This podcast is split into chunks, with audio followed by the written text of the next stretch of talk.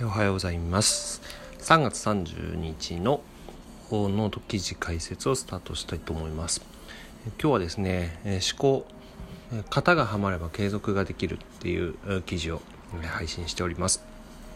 でこのノートもですね、えっと、毎日更新し始めて2月5日頃からやり始めたんですけどもこれが連続で50日を超えたあたりから周りに結構よくそんなに続きますねっていうふうにえ言われるようになってきました。でなんでこんなに継続が上手にできたのかなっていうふうに振り返ってみると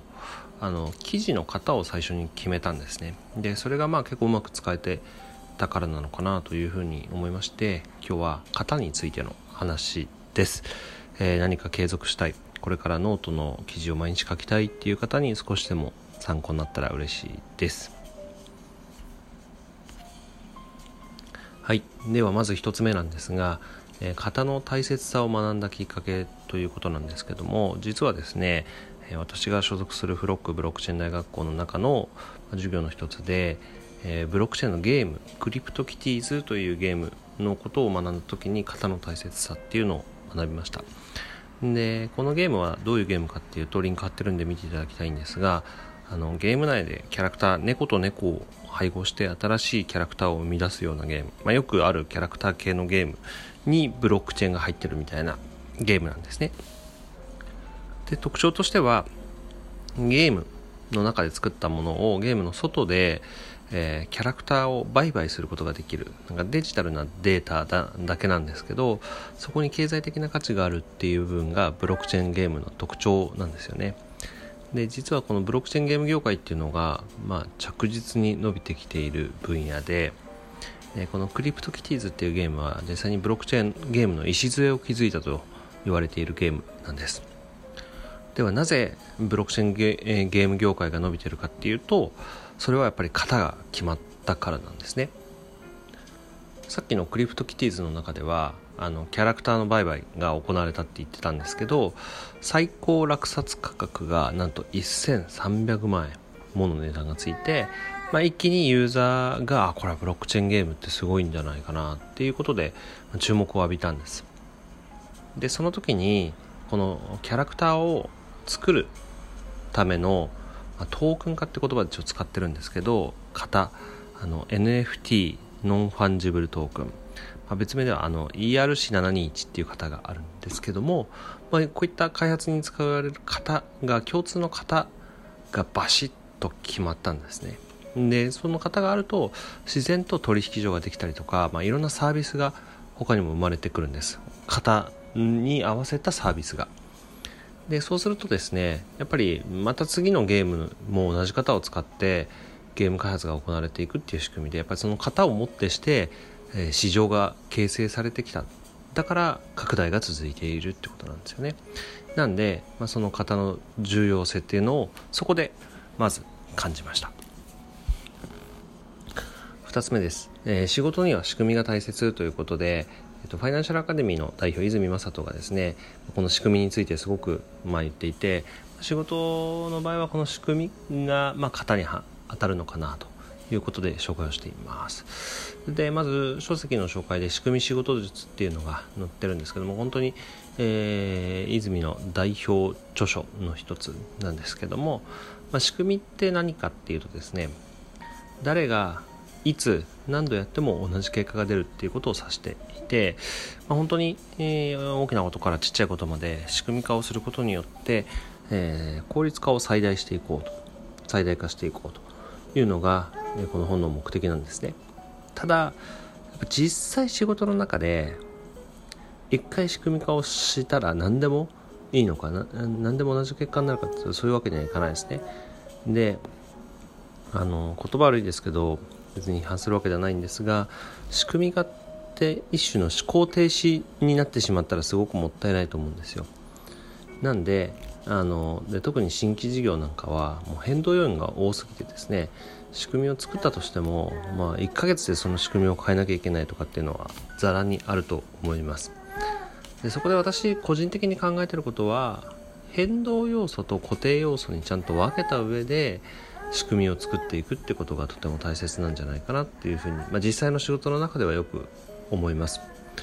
例えば、まあ、私が所属しているブロックチェーン業界っていうのは、まあ、本当に黎明期から発展期の途中といった、まあ、そういう段階なんでもう本当に市場環境とかも大きくすぐ変わってしまうんですね、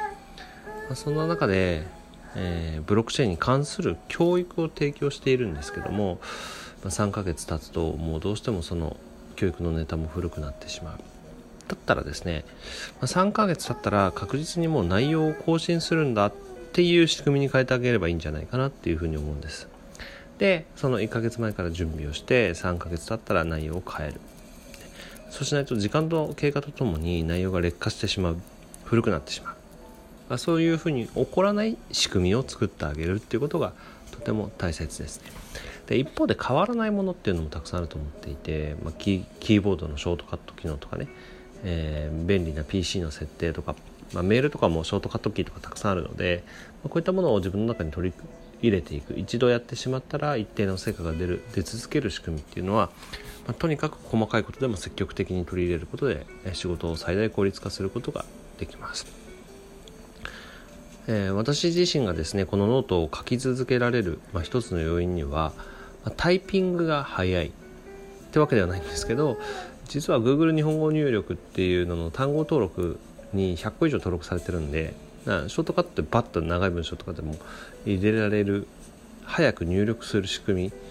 を、まあ、意識してですね日々使ってるっていうのもあるかもしれませんね、まあ、こういうのはうまく取り入れてみてください。そして最後にノートの型を決めるっていう記事を書いています。えっとまあ、さっきの経験からですねノートの更新を2月5日に再開する時には記事の型を決めようと。思いました。で記事を書く時にはその型をコピペで、まあ、とりあえず記事にバッと貼り付けてですねその中身を書き直していくって形ですね。いきなりゼロベースで書くとなかなかこう筆が進まない時もあると思うんです、まあ、それがあればすぐにこうスタートダッシュが切れるようなそんな感じです。でさらに型決めて良かったことがですね